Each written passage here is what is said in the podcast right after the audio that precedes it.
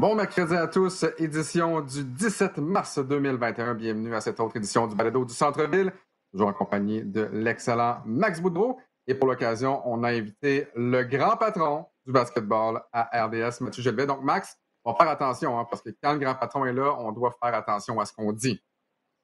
On va vous le voyer, Monsieur Jolivet. Oui, là, là, je vais me Comment ça va, Mathieu? t-shirt bientôt, ça continue. Ça va, vous autres? Écoute, Mathieu, si tu es pour te faire faire un T-shirt, c'est parfait. Écoute, je suis même prêt à payer. Tu sais, j'ai déjà fait faire un T-shirt avec ta photo. Euh, est-ce que tu l'as encore d'ailleurs? Ma fille le porte encore à l'occasion comme euh, chandail de nuit, si tu veux. Alors, euh, il a duré et je vois encore ma face apparaître sur un T-shirt. C'est un peu particulier, je vais te le dire. merci encore quelques années plus tard. C'est bien gentil. Ça me fait un grand plaisir, Mathieu. Donc, dans cette édition du Balado du Centre-Ville, on va revenir sur le match des étoiles, le concours d'habileté également, euh, sur une séquence plutôt difficile pour les Raptors de Toronto. À huit jours seulement, ben, si, vous nous regardez ou si vous nous écoutez, euh, donc mercredi le 17, à huit jours de la date butoir des transactions, on devrait avoir une édition spéciale du Centre-Ville euh, en Facebook Live également à compter de 15 heures jeudi prochain. Ça reste à être confirmé, mais on devrait être là et par la suite, on va reprendre l'horaire régulier du balado du centre-ville. Donc, euh, messieurs, si vous voulez bien, j'aimerais faire un retour sur le match des étoiles, match des étoiles et concours d'habileté qui a été présenté sur les ondes de RDS2 le 7 mars dernier. Et Mathieu, pour une première fois, euh, tu étais en régie pour nous guider un peu. C'est beaucoup de basketball, c'est de nombreuses heures, et tu as beau te préparer, du moins, je parle par, par expérience personnelle, tu as beau te préparer du mieux que tu peux, tu n'as aucune espèce d'idée de ce qui va arriver. On a des heures approximatives de la part du réseau américain. C'est une grosse soirée de basketball, mais c'est difficile un peu à planifier. Oui, ben c'est pour ça que je suis allé donner un petit coup de main, Alex, parce que je me mets dans ta chaise. J'ai déjà été dans ta chaise. On alterne essentiellement d'une année à l'autre euh, qui va décrire. Puis euh, je le sais à quel point c'est euh, pas évident, un petit peu stressant en fait de ne pas savoir combien de temps on va avoir entre l'enchaînement des événements. Puis cette année, pas besoin de vous le répéter, mais pour ceux qui l'ignorent, c'est la première fois qu'on combinait tout ça en une seule soirée. C'est devenu essentiellement un long show de 4 heures et demie sans arrêt avec les habiletés. On avait enlevé le concours de dunk pour l'envoyer à la mi-temps. Le plan que TNT nous avait envoyé d'avance a changé sans qu'il nous avise du changement le jour même. Donc, l'enchaînement, en tout cas, c'est compliqué, c'est de la gymnastique, mais c'était une super belle soirée. Euh, justement, de, le partager. Euh, il y a pas mal de, un bon nombre de gens qui nous ont écoutés à la télé. Puis, veut, veut pas, ça hein? demeure un beau spectacle. les gens, on pourra rentrer dans les détails dans les prochaines minutes sur les critiques un peu qu'on peut apporter à l'événement. Euh, est-ce que c'était époustouflant? Est-ce que le match était aussi serré que l'an passé? Non. Mais de voir tous ces gars-là sur le même terrain, de voir Steph Curry tirer à trois points comme seul lui peut le faire, de voir des gars unir leurs efforts, de voir Dame Lillard et Steph Curry dans la même équipe qui s'échangent des tirs du centre du terrain. Il y a quelque chose d'assez épique avec ça. Donc, euh, ça a été vraiment une belle soirée. Je suis curieux de savoir ce que, Max en a retenu aussi. Ben, écoute, c'est sûr que euh, d'emblée, moi, j'étais pas très, très euh, enthousiaste à voir un match des étoiles cette année. Là, je pense que c'était c'était pas c'était pas la meilleure solution, mais c'est sûr que euh, la NBA doit, doit, doit avoir une certaine sorte de revenu. Puis le, match des étoiles est écouté là, à, grandes écoutes. Euh, le, le, format qui a été fait, j'ai bien aimé le début, tu sais, le concours de trois, tu sais, les concours d'habileté là avec les big men, les guards, bah c'est correct, c'est il y a une petite euh, compétition. Habituellement, c'est toujours les big men qui gagnent, donc moi je suis content pour eux. C'est encore le cas cette année. Euh, j'ai bien aimé le concours de trois points, même si je ne suis pas un expert en la matière, mais c'est le fun de voir les meilleurs euh, être là année après année. Puis euh, tu as toujours une, petite compétition là, à savoir qui, qui va gagner, qui, va devenir en, feu ou qui, va avoir le momentum. Puis le fait que Curry gagne, mais je pense que c'était juste, juste une, la cerise sur le Sunday de ce côté-là. Fait que ça, c'était bien. Pour le match, ben, c'était un match, c'était un match correct, c'était un match des étoiles. Euh, comme Mathieu le dit, moi j'ai aimé voir euh, Curry et Lillard ensemble. Je pense que euh, avant, avant le match des étoiles, on se disait quel joueur allait être l'étoile des étoiles. J'avais voté pour Joel Embiid. Malheureusement, on sait qu'il ne s'est pas présenté à cause qu'il y a eu des traces là, de, de, la COVID, lui et Ben Simmons. Que c'est le barbier. Le fameux, le fameux barbier, il faut que tu fasses attention Mais. Euh, les un joueur de Kansas City aussi. Ouais, c'est ça. Mais euh, si je reviens à mon point, un joueur comme Damien Lillard, je pense, euh, je pense personnellement, c'est le joueur le plus méconnu de la NBA parce qu'il joue à Portland, qui est un petit marché dans l'Ouest, tard le soir. Tu as toute la côte Est qui ne regarde pas ces matchs-là. Mais Damien Lillard, et, on va en parler là, plus tard dans mes héros et zéro, euh, c'est tout un joueur, puis je pense que c'est le joueur le plus méconnu, là, puis c'est un des, un des meilleurs joueurs, là, sinon euh, top 5, je te dirais, cette, ben, pas top 5 cette année, là, mais de tous les temps. Puis on fait le petit lien aussi avec le March Madness qui s'en vient. Ben, c'est un joueur qui n'a pas été dans les grosses universités, donc euh, c'est le, le David contre le Goliath, je te dirais.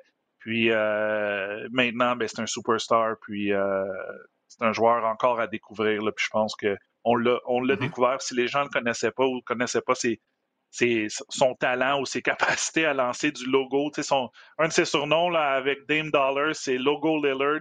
Mais il y a une des raisons pourquoi. Parce qu'il est capable de lancer du logo puis, euh, à haut taux d'efficacité. Il l'a fait également lors du match des étoiles. si vous voulez bien, on va revenir sur cette fameuse formule-là. Euh, je ne veux pas être Grinch, mais c'est un peu comme euh, ce qu'on a vécu il y a un an lors des matchs éliminatoires. C'était bien beau jouer dans une bulle, mais j'espère que ça, n'arrivera plus jamais. C'était le fun d'avoir euh, une soirée avec les concours d'habileté et le match des étoiles. J'espère que ça n'arrivera jamais également. Je trouve que ça enlève un peu, un peu de wow, un peu de plaisir au match, au, au concours d'habileté. J'aime que pendant une soirée, on s'amuse et on sait que ça va être extraordinaire, ça va être époustouflant. Là, ça faisait partie d'une plus grande soirée. Euh, je trouve que ça perdait un peu de son cachet. Tu parlais, Max, du concours de trois points.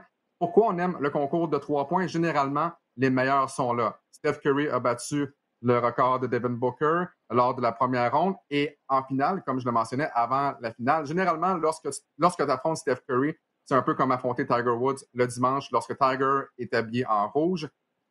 Il est tellement imposant, euh, tu, sais qu'il y a des bonnes chances que tu perdes. Et là, on se disait, c'est terminé, Steph Curry va gagner. Mike Conley arrive, performance de 27 points. Et là, Curry, ça va quand même bien lors de la finale.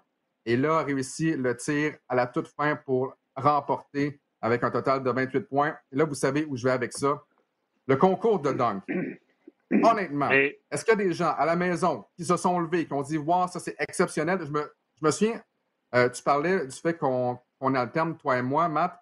Euh, je me souviens lorsque j'ai fait le concours de dunk, donc euh, il y a deux ans, on, est dans les divans rouges à RDS et là, il y a un dunk, je me lève, mais je pense pas que j'ai mon telex, mon, mon oreillette, je pense pas que j'ai mon micro, je me lève, le micro part, tombe par terre, toutes les pièces comme se séparent. Finalement, c'était pas brisé, mais je me suis levé de mon siège. Est-ce qu'il y en a un de vous deux dans le concours de dunk qui s'est levé de son siège? Malheureusement, non. Écoute, Mathieu, tu peux commencer. Je vais, je vais, continuer après, mais moi, non, je me suis pas levé de mon siège, ça, c'est sûr. Bien, il y a eu des dunks quand même spectaculaires. Il y a plusieurs petits problèmes, par exemple. Le premier problème, c'était les trois noms sur la feuille juste le fait qu'il y ait trois noms, ça, enlève un peu de variété, mais clairement, il fallait que ça, rentre dans le cadre de la mi-temps du match. Donc, les jeux étaient plus limités. Ensuite, ce sont des gars que les gens ne connaissent pas. Obi Toppin, Anthony Simons, Cassius Stanley, des gars super athlétiques. Il y a eu quelques beaux dunks euh, de Toppin ou uh-huh. Simons. Mais il n'y avait pas le facteur wow avant que ça commence. Il n'y avait pas le facteur anticipation de wow, quelle soirée ça pourrait être. Et euh, donc, ça, ça enlevé au cachet. La deuxième chose que moi, je veux dire, c'est les joueurs autour du terrain d'habitude pour un concours de dunk, avec les partisans, avec l'effervescence de tout ça, c'est ça le charme du concours de dunk.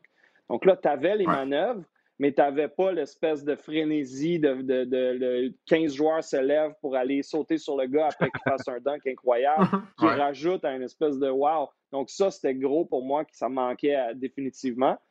Et l'autre question que je me pose au travers de tout ça, c'est pourquoi est-ce que les gros noms veulent de moins en moins participer? Parce que quand tu retournes dans le temps, la majorité des gros noms dans l'histoire de la NBA, les Michael Jordan, les Kobe Bryant, euh, les, euh, tous ces gars-là, Vince Carter, ils l'ont fait le concours de dunk. C'était important pour eux d'avoir leur nom sur ce trophée-là puis d'avoir des façaillants qui allaient jouer en boucle pour le reste des temps. Puis là, on dirait que les jeunes sont de plus en plus craintifs. Pourquoi est-ce que Zion, mm. on dit que Zion a hésité longtemps, puis il a fini par refuser? Est-ce qu'il a refusé parce qu'il sentait qu'il n'allait pas avoir la frénésie? Est-ce qu'il a refusé parce qu'il sentait qu'il ne pouvait que décevoir par rapport à des attentes impossibles? Moi, j'aurais aimé ça que Zion participe parce que là, on aurait eu le facteur anticipation, on aurait eu le facteur wow. On l'a vu dans des concours de dunk sur YouTube euh, quand il était à l'école secondaire, puis on ne l'a pas revu refaire rien de ce genre-là depuis en, exhibition. Euh, moi, c'est l'autre aspect où je ne sais pas si la Ligue peut faire quelque chose pour faire comprendre à ces jeunes vedettes viens le faire. Ça peut juste aider notre image, notre brand, notre, enthousiasme. Donc, moi, c'est tout ça qui, qui manquait un petit peu à la soirée. Mais Mathieu, comment tu veux qu'un gars comme Zion Williamson participe quand les vétérans ne donnent pas l'exemple? Oui, LeBron James? Si LeBron James avait participé au concours de dunk il y a 10 ans, exemple, là, Zion fait bon, LeBron le fait, donc je, peux le faire. J'ai l'impression, honnêtement, que c'est la peur de perdre. Imagine si LeBron James participait, à quel point Peter s'en donnerait à cœur joie sur, sur Twitter. ils, ont, ils, ont, tellement plus à perdre qu'à gagner. J'ai l'impression. Je pense que c'est pour ça que des gars comme Zion Williamson qui n'ont pas participé. Mais effectivement, Max, si Zion est là, ça change complètement le concours de dunk. Oui, c'est sûr, parce qu'on on, anticipe qu'on va avoir un bon spectacle. Moi, mon seul problème cette année, c'est que, comme Mathieu dit, c'est comme si ça a été euh, un tout cuit forcé au micro-ondes, squeezé dans un match des étoiles. Ah oui, on va faire un dunk contest. Puis même, je pense, si je me rappelais, je l'écoutais, euh, les joueurs qui jouaient le match des étoiles, le premier dunk de Cassius Stanley sont même pas là, sont comme arrivés après. Puis c'était mal fait. C'était comme trois gars qui étaient dans un gym au YMCA puis qui essayaient des dunks. Puis là, il y avait du monde qui jugeait puis qui regardait ça à la télé. Mais euh, le, le, le, dunk contest, qu'est-ce qui est le fun? C'est qu'habituellement, dans la formule normale, si je peux dire, c'est tous. C'est la, soirée du samedi, c'est le dernier événement, puis tout le monde veut regarder cet événement-là. Le concours de trois points qui est juste avant, puis là, tu as le Dunk Contest qui finit le samedi. Tu as les célébrités qui sont là, qui sont sur le courtside. Tu as les fans qui sont là. Tu as les juges qui sont sur le, sur le terrain. Euh, euh, les, les, les, animateurs de TNT sont là. Tu sais, Charles, Barkley, Shaq, tout ça. Puis tu as aussi les joueurs, comme Mathieu dit, qu'à chaque fois qu'il y a un dunk, ça se lève, ça, ça se bouscule, puis ça va féliciter. Il, manque, il manquait ça, puis c'était vraiment squeezé, puis j'ai j'ai malheureusement pas, aimé le dernier dunk, euh, le, dunk contest au concours. écoutez, les gars, il y a une bonne vieille expression américaine, money talks. Alors, c'était très simple. Les joueurs et les propriétaires et la ligue se sont tous parlé probablement un mois, un mois et demi avant le, le week-end des étoiles, alors que tout le monde pensait que ça allait être annulé par défaut, ce qui aurait été plus logique sur le plan humain. Et ils se sont mm-hmm. tous dit, si on sacrifie le week-end des étoiles, parce que c'est un week-end dans son ensemble, on perd X millions de dollars. C'est ça que TNT, le réseau diffuseur qui a les droits pour ça, nous donne à chaque année pour ce week-end-là. Est-ce qu'on est prêt à perdre ça? Et ils ont tous évidemment dit non. Donc, après ça, tu te dis, ben, on ne peut pas le faire dans la formule classique, on ne peut pas avoir toutes les personnes qu'on aurait eues autour, on ne peut pas en faire un événement de trois jours avec des célébrités, avec euh, le samedi soir, comme Max dit, cette frénésie-là qui est à part du match. On ne peut pas tout faire ça, mais on peut quand même avoir notre argent télé. Est-ce qu'on veut l'argent télé? Oui. Ben, voici le meilleur qu'on peut faire pour avoir cet argent télé-là. Je n'ai pas vu les codes d'écoute aux États-Unis. C'est sûr qu'il y a des gens qui ont écouté. Est-ce qu'il y a eu autant que TNT aurait voulu, autant qu'ils auraient eu sur euh, deux soirs avec les dunks puis les samedis puis tout ça? Sûrement pas. Mais ils ont récupéré de l'argent. Et c'est là que c'est difficile des fois de dissocier le côté business du côté spectacle puis du côté humain humainement, il n'aurait pas dû avoir ça. On l'a vu avec l'histoire de Simmons et Embiid. Probablement que ça aurait pu être évité si euh, euh, s'il n'y avait pas eu euh, le week-end des étoiles. Ensuite, sportivement, spectaclement, c'est pas un mot, je le sais, mais je viens de l'inventer pour, la cause. C'était pas la même chose non plus. Mais la business a eu le dessus sur tout ça. Ils ont récupéré tout leur argent ou la majorité de leur argent de TNT. Puis Malheureusement, des fois, c'est comme ça que le sport professionnel se débrouille. C'est clair qu'ils veulent plus ça, la Ligue. Ils veulent retourner à la vieille formule l'année prochaine. Ils veulent que les gens aillent s'installer dans une ville comme Atlanta pendant quatre jours, puis que la ville veut les retombées mhm. économiques, puis qu'ils veulent étirer ça à la télé, puis ils veulent que Charles Barkley et Kenny Smith soient aux abords du terrain en train de crier aux joueurs ou en train de juger le concours de dunk sur le terrain et non pas au perché. Ils ont fait tout ce qu'ils pouvaient, la Ligue. C'était beau dans les circonstances. mais les circonstances étaient nettement moins attrayantes. Et on l'a vu également lors des matchs éliminatoires euh, dans la bulle, le fait de ne pas avoir de partisans, on, s'y habitue un peu lors des matchs, quoique dans, dans certains amphithéâtres de l'NBA maintenant, euh, on, a le droit d'avoir des partisans, mais dans un match des étoiles, dans quelque chose qui est fait justement pour les partisans, et notamment dans les concours d'habileté, cette, cette effervescence-là n'est absolument pas là. Donc, un concours de dunk à peu près silencieux, est-ce que ça passe bien à la télé? Je ne suis pas certain, mais euh, comme tu l'as dit, Mathieu, c'est certain que l'NBA veut revenir à une formule normale l'an prochain. On va se croiser les doigts pour que ça arrive. Avec euh, la vaccination de masse au Canada et aux États-Unis, ben, ça devrait arriver. On va basculer, si vous le voulez bien, euh, au match des étoiles. et c'est un peu là où j'ai un problème avec le format aussi. Hein. C'était beaucoup de basketball, c'était cinq heures. Donc, qui de nos jours va rester cinq heures devant un téléviseur? Je ne sais pas à quel point les codes d'écoute aux États-Unis étaient bonnes pour la deuxième demi, mais ça s'est terminé quand même tard. On demande aux gens à la maison de rester devant leur télé pendant euh, cinq heures. Qu'est-ce que vous avez pensé, malgré tout, euh, du match des étoiles, notamment avec la, performance de Steph Curry et Dame Lillard? Se sont échangés les tirs du centre-ville de la banlieue de très, très loin. Yanis Antetokounmpo, également, qui a été nommé le joueur mm-hmm. par excellence de cette classique annuelle. 35 points pour Yanis, 16 en 16. Il est devenu le premier joueur de l'histoire du match des étoiles à tirer pour 100% en ayant tenté plus euh, 10 tirs ou plus. Donc, j'aimerais avoir votre avis tout simplement sur le match. Est-ce que, malgré le fait que ça n'a jamais vraiment été serré, les gens à la maison et même vous euh, en avez eu pour euh, votre argent, entre guillemets? Vas-y, Max. Oh, bah, écoute, euh, je te dirais, j'en ai eu pour la moitié de mon argent. Le, Donc, la moitié de ton sac de chips à deux piastres? Ben, exactement. euh, je veux dire, c'est comme si l'année passée, ils ont mis la barre tellement haute que mes attentes personnelles, si je peux dire, étaient Ah, OK, ça va être pareil. Il y, y, a un petit peu d'animosité. Euh, tu as, les deux capitaines qui choisissent leurs joueurs. Tu as LeBron qui dit Moi, je veux pas prendre aucun joueur de Utah. Fait que, tu vois déjà qu'il y, avait une petite rivalité, là, si on peut dire. Je sais pas si les médias ont, ont grossi ces, histoires-là. Lorsque le match est arrivé, le premier quart, c'est fini seulement par un. c'était encore serré. Le deuxième quart, ça a été un blowout total, 60 à, 41. Mais, tu vois que, euh, je sais pas, les, joueurs étaient peut-être pas autant motivés. C'est comme s'ils étaient dit, OK, on doit être là parce que la Ligue nous l'impose. Euh, parce qu'on veut, parce que la Ligue va avoir ses revenus, que euh, on veut être là, puis on veut gagner. Je sais pas, c'est sûr que c'est dur à comparer versus l'année passée. Tu n'as aussi pas les partisans qui, qui donnent un peu un petit boost aussi euh, local sur place. Mais, mais tu sais, j'ai aimé le spectacle, j'ai aimé, j'ai aimé les tirs du trois points pas possible à chaque fois, euh, Yanis qui, qui, qui, réussissait des dunks après des dunks, tu te dis, OK, il va manquer un de ses tirs. Puis le pire, c'est qu'il a réussi trois tirs de trois points, puis je pense qu'il en a banqué deux euh, de ces trois-là.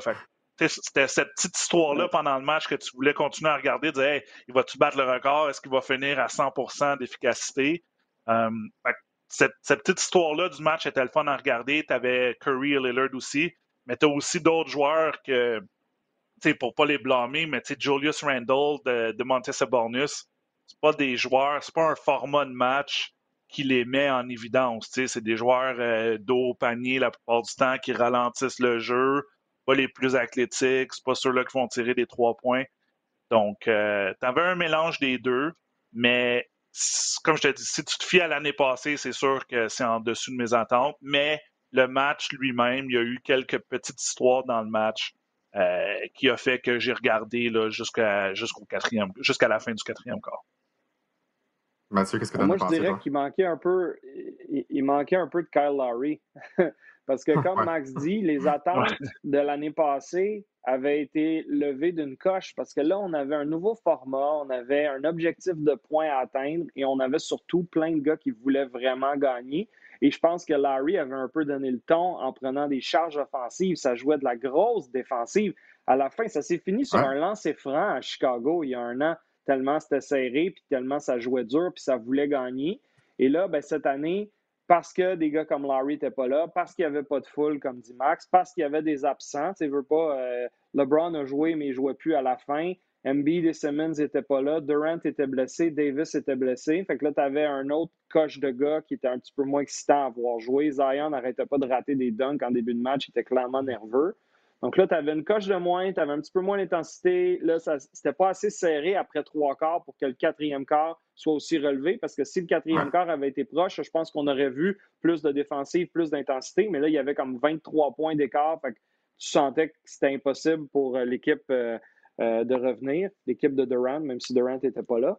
Bref, il y a eu un paquet de petits détails. En bout de ligne, comme j'ai surtout trippé à la fin avec Curry et Lillard qui se sont dit bon, on va finir ça de, de, 40 pieds, ce match-là, ça va être super le fun.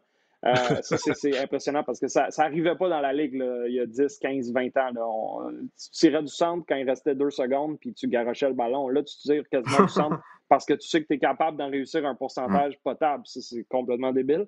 Donc, tout ça mis ensemble fait que j'en ai eu moi aussi pour à peu près la moitié de mon argent. Je suis quand même content que ça ait eu lieu dans les circonstances. Ça permet à la Ligue aussi d'apprendre certaines leçons puis de peut-être comprendre. Parce que pour revenir rapidement au dunk, tu as raison. Si LeBron participe à ça il y a 10-12 ans, il continue dans la lignée des joueurs vedettes pour qui c'est important, comme cela a été pour Michael Jordan, Vince Carter, Kobe Bryant. Et là, tout d'un coup, on dirait que parce que LeBron n'a pas endossé cette compétition-là comme étant un droit de passage essentiel pour les vedettes de la Ligue, les autres qui ont suivi n'ont pas vraiment vu l'urgence de le faire non plus. Et là, ben, Zion ne veut plus le faire. J'espère que la Ligue va être capable de dire regarde, mm-hmm. fais-le, fais-le une fois. Là. Puis c'est pas grave si tu gagnes pas. Là. Si tu as un dunk mémorable, ça va avoir valu la peine. Puis nous, ça nous aide à le garder relevant, entre guillemets, cet événement-là, parce que c'est un peu ça le danger en ce moment. Mm-hmm. je pense pas que je pense pas que les critiques envers Steve Nash soient correctes, mais je compare ça un peu avec Steve Nash et l'équipe du Canada. il y a tellement de jeunes et de moins jeunes qui ont dit ben moi je veux pas jouer pour le Canada. Steve Nash, est-ce qu'il donnait l'exemple? Non. Mais Steve Nash a tout donné dans les années où il a participé, évidemment, euh, donc aux divers championnats, également aux Jeux olympiques à Sydney. Mais est-ce que Steve Nash a donné l'exemple par rapport à la formation du Canada? Non. Et je vois que c'est la même chose du côté du concours de dunk. Ça prend quelqu'un pour donner l'exemple. Comme tu le dis, Mathieu, si LeBron James avait été là préalablement, je pense qu'il y aurait eu de meilleures chances que Zion Williamson, par, euh, favori du concours de dunk, participe finalement à ce fameux concours. Euh, on va parler, si vous voulez bien, des Raptors de Toronto.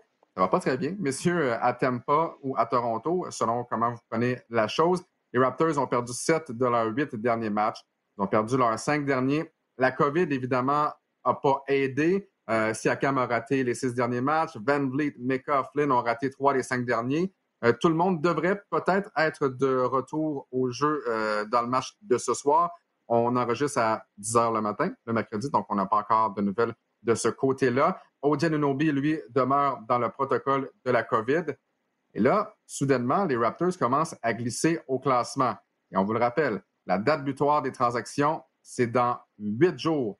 Max, qu'est-ce que tu penses de la glissade des Raptors de Toronto? Est-ce que tout va être correct une fois que les joueurs vont revenir? Fred Van euh, a dit hier, écoutez, c'est absolument rien contre les joueurs qui ont pris la place de ceux qui étaient blessés ou ceux qui étaient sur le protocole de la COVID, mais on va être une bien meilleure équipe lorsque tout le monde va revenir.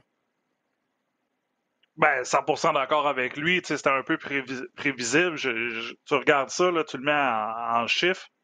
Les Raptors avaient 60, 60 de leur starting five n'était pas, était pas là. Donc, c'est sûr. Puis en plus, tu l'as pas dit, dans tous les joueurs, tu as aussi l'entraîneur-chef qui n'est pas là, puis ses entraîneurs assistants. Donc, euh, adversité euh, totale pour les Raptors depuis, depuis cette annonce-là. Et euh, malgré le, le, brio de Powell, malgré le brio de Chris Boucher, ben, il n'y a, juste pas assez de talent pour, euh, pour rivaliser avec les équipes. Là, la, la, plus grande question, c'est que là, comme tu le dis, on a comme un compte à rebours parce que huit jours, c'est très bientôt. Euh, on a quoi, deux, trois matchs, je pense, dans ces huit jours-là. Est-ce que l'échantillon que tu vas avoir dans, dans, dans cette courte période de temps-là, parce que les Raptors, avant ce problème-là, jouait quand même mieux. On a eu un lent début de saison. On recommençait à, avoir les Raptors de l'année passée, je te dirais. Puis là, il y a eu le, les cas de COVID dans l'équipe. Mais là, est-ce que, tu sais, moi, je suis content de ne pas être directeur général des, euh, des Raptors parce que qu'est-ce que tu fais? Est-ce que tu, tu, tu, panique et tu échanges euh, Lowry, Powell, qui a, qui a, un high value maintenant, ou tu dis, écoute, euh, on est supposé d'être top 6 si tout le monde est en santé. Là, on a dégringolé, on est rendu, euh, c'est quoi, 11e, je pense, 10e, 11e. Euh, mais, euh, tu sais, à cause de, à cause de ci, à cause de ça. Donc, pour moi, les, trois prochains matchs vont être le, baromètre exact pour savoir qu'est-ce qu'on va faire d'ici jeudi prochain parce que en ce moment, on cogne à la porte des séries. Est-ce qu'on essaie d'améliorer les. Ben, est-ce qu'on essaie de vendre une vente de feu dans le fond pour dire on oublie cette année puis on passe à autre chose? Je ne sais pas si Messagerie il est prêt à apaiser sur le, mm-hmm. avec Bobby Webster, à apaiser sur, sur, le bouton panique encore. Parce que les Raptors démontraient qu'ils jouaient ben bien avant d'avoir tous les joueurs en COVID. Écoute, tu as des bons points, Max. Puis, ultimement, c'est drôle parce que j'ai écrit un, mon article sur la RDS.ca il y a peut-être un mois de ça quand je disais que c'était peut-être le temps d'échanger Larry et Powell puis faire la mini reconstruction, profiter d'une saison bizarre euh, pour passer à autre chose, puis euh, peut-être aller chercher un ou deux bons jeunes joueurs dans, dans, le repêchage cette année, puis de redevenir bon plus tôt que tard. Et là, ils gagnent, ils se mettent à gagner, ils remontent à 500, ils ont l'air en santé. Puis là, je me dis, ah, mon article, il vieillit peut-être moins bien tout d'un coup. Puis là, mhm. ils viennent de reperdre cinq matchs de suite dans des conditions vraiment euh, euh, covidiennes, bizarres, comme on aurait pu s'y attendre pour certaines équipes. Puis ça, ça donne, le hasard est tombé sur les Raptors. Euh, et là, soudainement, mon article, il, il revieillit mieux. Je pense que la prochaine semaine va être déterminante pour les prochaines saisons des Raptors parce que je vous garantis qu'ils sont dans une pièce, Masai Ujiri, Bobby Webster et les autres membres de l'état-major, et ils ne savent pas quoi faire en ce moment. Ils regardent le classement, ils regardent les joueurs qui vont revenir bientôt, et ils se disent Ah, on est une équipe top 6, euh, on est juste à deux matchs du huitième rang, on va, on va coller 5-6 victoires, l'Est est un peu ouvert, peut-être qu'on est capable de faire une transaction pour s'aider. Euh, let's go, on, on s'essaye encore. Mais il y a aussi sûrement une ou deux sages voix dans cette pièce-là qui disent On va-tu vraiment faire quelque chose avec cette équipe-là Powell, sa valeur, elle est énorme en ce moment. Il joue tellement du gros mhm. basket. C'est tentant de le garder puis lui donner 20 millions par année pendant quatre ans. Mais est-ce que c'est vraiment la bonne décision pour, pour le, noyau actuel de l'équipe? Je ne suis pas sûr. Je pense que s'ils décident de l'échanger, ils, nous, ils, affichent leur couleur pour un an ou deux. Puis s'ils décident de garder tout le monde, c'est parce qu'ils se disent Ah, non, non, on ne peut pas faire ça. C'est Carl Larry, c'est l'emblème de l'équipe. Il faut le garder. Powell est en émergence tout le monde est en santé, on est correct. J'ai vraiment hâte de voir ce qui va arriver parce que là, on vient de le voir. Cinq défaites de suite, c'est sûr que tu perds trois membres de ton starting five. Tu perds trois membres de ton starting five. Max a raison. Il n'y a pas d'équipe qui va vraiment survivre à ça. Mais l'année passée, quand ils avaient perdu Kawhi, ils n'avaient pas obtenu personne d'autre. Ils avaient encore cette espèce de noyau de 7-8 gars super solides. Ils ont été fantastiques dans tous les genres de, de de marée de la saison. Et là, tu atteins un peu ta limite. Donc, euh, comme, euh, comme tu mentionnais, les Raptors de Toronto sont 11e. Et moi, ce qui, me fait vraiment peur, c'est la profondeur des Raptors de Toronto. En l'absence euh, donc de, plusieurs membres du 5 partants, il n'y a personne, à part Powell et Chris Boucher, honnêtement, là, qui ont réussi à se lever. Tous les autres ont eu de bonnes chances, de bonnes minutes. Il y a plusieurs joueurs là, qui ont eu plus de 20 minutes par match pour ne faire absolument rien. Donc, euh, pour moi, c'est un peu ça aussi qui me fait peur. C'est la profondeur des Raptors. Même quand tout le monde est en santé, à quel point cette formation-là en, en, série sera capable vraiment euh, de pouvoir se rendre loin. Mais pour, euh, pour parler un peu de ton point, Mathieu, ce qui est c'est que ça, c'est une formation, les Raptors qui ont battu les Bucks de Milwaukee, qui, ont battu, qui ont battu les Nets de Brooklyn avec, en guillemets, Kevin Durant. C'était le fameux match de la COVID. Euh, on a battu les secteurs également. Donc, on est capable de battre ces formations-là.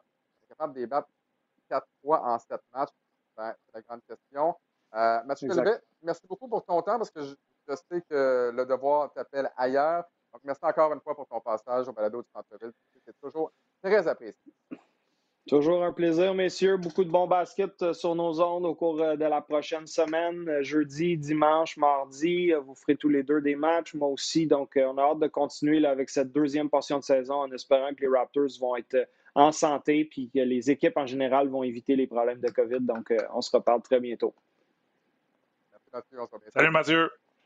Donc, Max, cette semaine, tu sais, c'est le March Madness qui commence. Malheureusement pour toi, je sais que tu as un parti pris. Buffalo ne participera pas à cette grande danse printanière.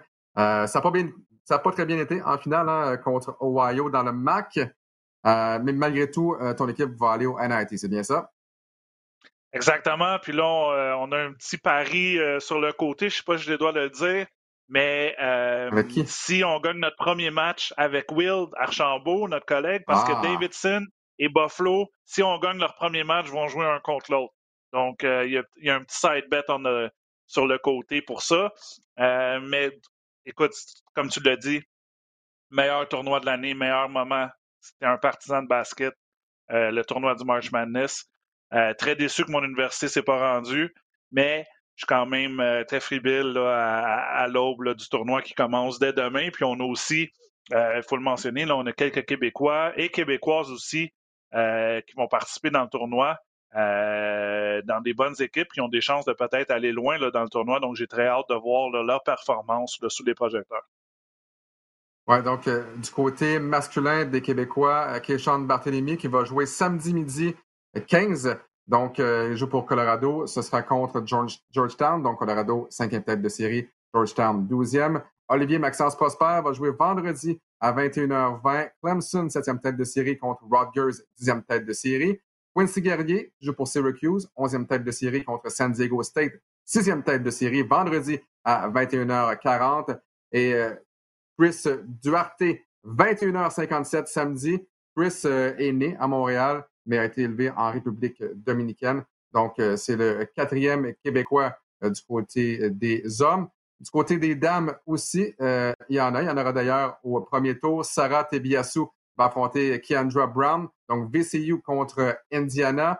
Euh, on a mm-hmm. également Maëlle Gilles, une, ancienne de l'Université euh, Montmorency euh, qui joue pour Rod, qui sera en action. Donc, beaucoup de membres. De, il, y a, il y a beaucoup de joueurs et de joueuses de basketball qui proviennent du Québec qui participeront au March Madness, tant dans le volet masculin que dans le volet féminin. malheureusement, pour l'autre Québécois, Bénédicte Mathurin, qui joue du côté de l'Université Arizona. Euh, son équipe euh, ne participera pas au March Madness. Euh, elle s'est exclue finalement. mais chose certaine, Max, Bénédicte Mathurin a vraiment connu une très bonne première saison avec les Wildcats de l'Université Arizona. Ah, tout un joueur. Écoute, je me souviens, j'étais sur le plateau avec Peter et Mathieu lorsqu'ils avaient décidé d'aller jouer pour les Wildcats. Euh, puis j'y avais parlé, tu sais, il était un peu gêné. C'est sûr que c'est la première fois que tu vas dans un studio, euh, c'est grand, tu sais pas quelle caméra garder, tout ça. Mais, euh, mais tu voyais qu'il était très fier d'aller à cette université-là. Puis je lui ai dit, est-ce que tu penses que tu vas jouer beaucoup la première année? Il dit, ah oui, je vais, je vais tout faire pour jouer. Puis écoute, tu dis que c'est sa première année, c'est peut-être sa dernière année. Euh, Bénédicte joue, joue, très bien, puis il est dans les pourparlers là, pour, pour être un choix peut-être de ben, tout dépendamment là, euh, euh, comment il fait dans les combines, mais s'il décide de, se déclarer pour le draft, mais pour être un choix de, première ronde, tard de première mm-hmm. ronde ou deuxième ronde. Donc, euh, le, destin est entre ses mains. Je ne sais pas qu'est-ce qu'il va choisir comme option c'est un peu difficile de voir Arizona pas au tournoi, là, mais on sait qu'ils ont eu euh, quelques scandales euh, dans les années, euh, je pense que deux, trois ans, et ils ont décidé de, de, s'exclure du tournoi parce que je pense qu'il y avait une chance de, de participer, ça c'est sûr, et peut-être se rendre loin. Puis c'est sûr que c'est, toujours un meilleur moment pour, pour avoir une belle performance qu'au March Madness. Mais j'ai pas peur pour Benedict. Là, la, la, décision qu'il va prendre, je suis sûr qu'il va être à l'aise avec. Puis, euh, écoute, je le vois dans la NBA. Là, si ce n'est pas l'année prochaine, ça va être dans deux ans. Donc, pour ceux qui ont pas eu la chance de regarder le match des étoiles, le concours d'habileté sur les zones de RDS2, pendant les cinq heures et demie où on a été en ondes, finalement, on a eu la chance de s'entretenir avec Bénédicte Mathurin pendant une dizaine de minutes. Et justement, ben, on se laisse sur cette entrevue-là Pour notre part, Max, ben, on se retrouve, on se croise les doigts jeudi prochain à compter de 15 heures pour une édition spéciale du balado du centre-ville euh, consacrée 100% euh, à la date butoir des transactions euh, dans la NBA. Max, encore une fois, ça fait un plaisir et on se retrouve pour cette édition spéciale dans une semaine. Mais pour le moment, l'entrevue avec Bénédicte Mathurin. Salut, ça va bien, toi? Ça va bien, Bénédicte. On va revenir sur ta saison dans un instant. Mais tout d'abord, parce que c'est justement la grande journée des étoiles, la grande soirée des étoiles. Pour toi, lorsque je te parle du concours de dunk, lorsque je te parle du match des étoiles, quels sont tes souvenirs peut-être qui te reviennent en mémoire? Um, il y a beaucoup de souvenirs qui me reviennent en tête quand je pense au All-Star Weekend. Je pense que l'année passée, je suis passé à Chicago, quand on était au Basketball Without Borders. Euh, un camp qui, qui, ramène les jeunes euh, euh, qui viennent de, différents pays à un, un, camp, puis on, fait, on, joue, on joue contre. Puis je suis passé au All-Star Game, alors c'était vraiment, c'est vraiment un, bon moment pour moi. J'ai eu l'opportunité de voir des, des gros joueurs comme LeBron James puis Giannis. C'était vraiment amusant. Puis, euh... Honnêtement, c'est une grande chance et je pense que tout le monde ici sur ce plateau aurait aimé avoir la même chance que toi l'année dernière du côté de Chicago. Parlons maintenant, si tu le veux bien, de ta première saison avec les Wildcats. Comment ça s'est déroulé, surtout que c'était une saison spéciale en raison de la pandémie? Um, c'était une, saison um, pas comme les autres, je peux dire. Il y a eu des, il y a eu des hauts, il y a eu des bas. Euh, ouais, comme j'ai dit, il y a eu des hauts, il y a eu des bas. C'était vraiment. Euh, au début, c'était vraiment difficile de m'adapter avec euh, l'équipe. Euh, quand j'étais là, j'étais pas vraiment concentré, mais après ça, j'ai commencé à m'habituer avec, euh, avec l'équipe. je trouve que c'était amusant comme première saison. c'était un peu difficile parce qu'on a eu beaucoup de joueurs qui viennent de différents pays. Alors c'était comme la, la chimie n'était pas très, très très là au début. Mais par la suite, ça, ça a commencé à mieux se, à mieux se passer. Puis euh, on, a commencé, on a commencé à avoir une belle, une belle saison. Ben, le 14 janvier, euh, ton entraîneur-chef, Sean Miller, euh, t'insère comme partant pour la première fois de la saison contre Oregon State. Tu connais un match de carrière, 31 points, du centre-ville, du centre-ville, du centre-ville, tout le match. C'était incroyable. C'était comment tes émotions durant ce match et après la rencontre? Um, avant le match, ben, parce que le 14 janvier, c'est la, fête de ma soeur. Et euh, je lui ai appelé avant le match, je lui ai dit que j'allais donner tout ce que, tout ce que j'avais en moi pour avoir un bon match. Puis euh, j'ai fait en sorte que j'ai donné tout ce que j'avais. Ma soeur, c'est shooter, alors j'ai fait en sorte que, que, que j'ai réussi mes trois points. Puis euh, durant le match, je pensais que euh, le fait qu'il m'a inséré dans, le, dans les cinq premiers partants, pas que j'avais quelque chose à prouver, mais il fallait que je démontre que que je suis prêt. à déjà avant le match, quand je suis concentré, j'ai continué de faire, de faire ce que j'ai à faire. Puis après le match, j'ai appelé ma soeur et je lui ai dit, euh, je lui ai dit que euh, j'ai donné tout ce que j'avais. Puis elle m'a dit qu'elle était fière de moi et que j'avais joué un bon match, que c'était pour sa fête et, et tout comme ça. Ben, euh, tu as, terminé la saison avec environ 11 points, 5 rebonds euh, et aussi terminé avec un pourcentage de tir de 3 points à 42% C'est quand même assez impressionnant. Dis-nous un peu comment tu as adapté ton, style de jeu du niveau euh, du secondaire Basketball euh, Academy, NBA Academy, au niveau universitaire, au Pac-12, qui est quand même une très bonne division, très bonne conférence dans les divisions 1. Um, um, je peux dire que quand j'étais au secondaire, je, je savais comment tirer le ballon, mais pas comme que je peux maintenant. Ma force était plus de foncer au panier et d'aller chercher des fautes. Mais euh, ça a été un peu plus différent à NBA Academy. On a eu beaucoup de, euh, de, temps libre et assez d'expérience avec les coachs. Le matin, euh, on allait s'entraîner. On s'entraînait environ deux fois par jour, alors j'avais l'opportunité de prendre beaucoup de tir. Puis, rendre à l'université, j'ai eu un rôle un peu différent. Le, coach m'a dit que c'était une façon que je pouvais aider euh, l'équipe à gagner. Alors j'ai fait ce que j'avais à faire.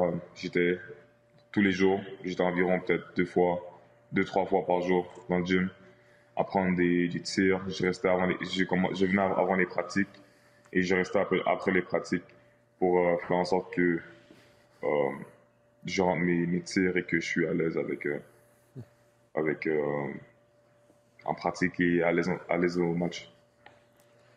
Plus tôt, tu nous parlais de ta sœur Jennifer qui a joué pendant quatre saisons à NC State. Euh, donc, c'est une excellente joueuse. Parle-moi un peu de ta relation avec elle. À quel point le fait d'avoir une sœur euh, plus vieille a contribué à ton adaptation en Division 1 parce qu'elle, justement, est passée par là avant? Mm moi, ça m'a beaucoup aidé à me rendre ce que je suis aujourd'hui. Je me rappelle quand j'étais plus jeune, quand j'étais à l'école primaire, j'allais souvent la voir jouer euh, à l'université. J'allais la voir jouer à Syracuse. Euh, en Caroline du Nord, j'ai voyagé. Je suis allé en voiture. C'était vraiment cool de la voir jouer euh, à l'université. Ça m'a donné l'envie de faire. j'ai toujours voulu être meilleur que ma soeur. Alors, ça m'a donné l'envie de, de faire ce qu'elle ce qu'elle faisait, mais de faire encore un peu mieux. Puis le fait que c'est ma grande sœur, elle m'a toujours aidé à, euh, à faire les choses le plus mieux, elle m'a toujours guidé. Euh, ça elle m'a toujours donné l'opportunité de, de faire les choses meilleures qu'elle a pu le faire. Mais là, la grande question, qui est le meilleur tireur entre vous deux et qui, qui gagne généralement dans les matchs à, un contre un, Jennifer ou Bénédicte?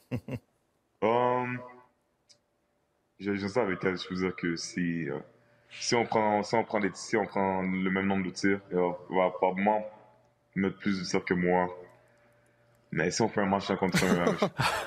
c'est terminé, là. ouais, c'est plus, euh, plus petit comme avant. Alors, euh, je pense qu'à un moment, je, je, je, vais gagner le match, mais les tirs, je, je dire qu'elle va gagner. C'est bon.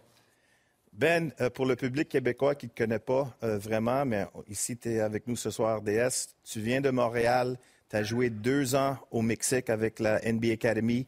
Maintenant, tu es présentement à Tucson, à Arizona. Euh, tu as appris beaucoup de maturité, beaucoup de résilience de, partir de chez toi. Qu'est-ce que tu as vraiment appris durant ces trois, quatre dernières années de vivre dans différents pays? Um, ça a commencé quand je suis parti au Mexique. Je suis parti au Mexique, j'avais 15 ans. Je venais d'avoir 16 ans, je veux dire. Puis euh, je suis parti au Mexique. Mon anglais n'était pas très, très bon. Il était environ à 70%. Mais je parlais zéro espagnol. Alors c'était vraiment difficile de m'adapter avec la culture là-bas. Euh, tout était différent. Le mode de vie, euh, la culture, la nourriture. C'était vraiment difficile de m'adapter.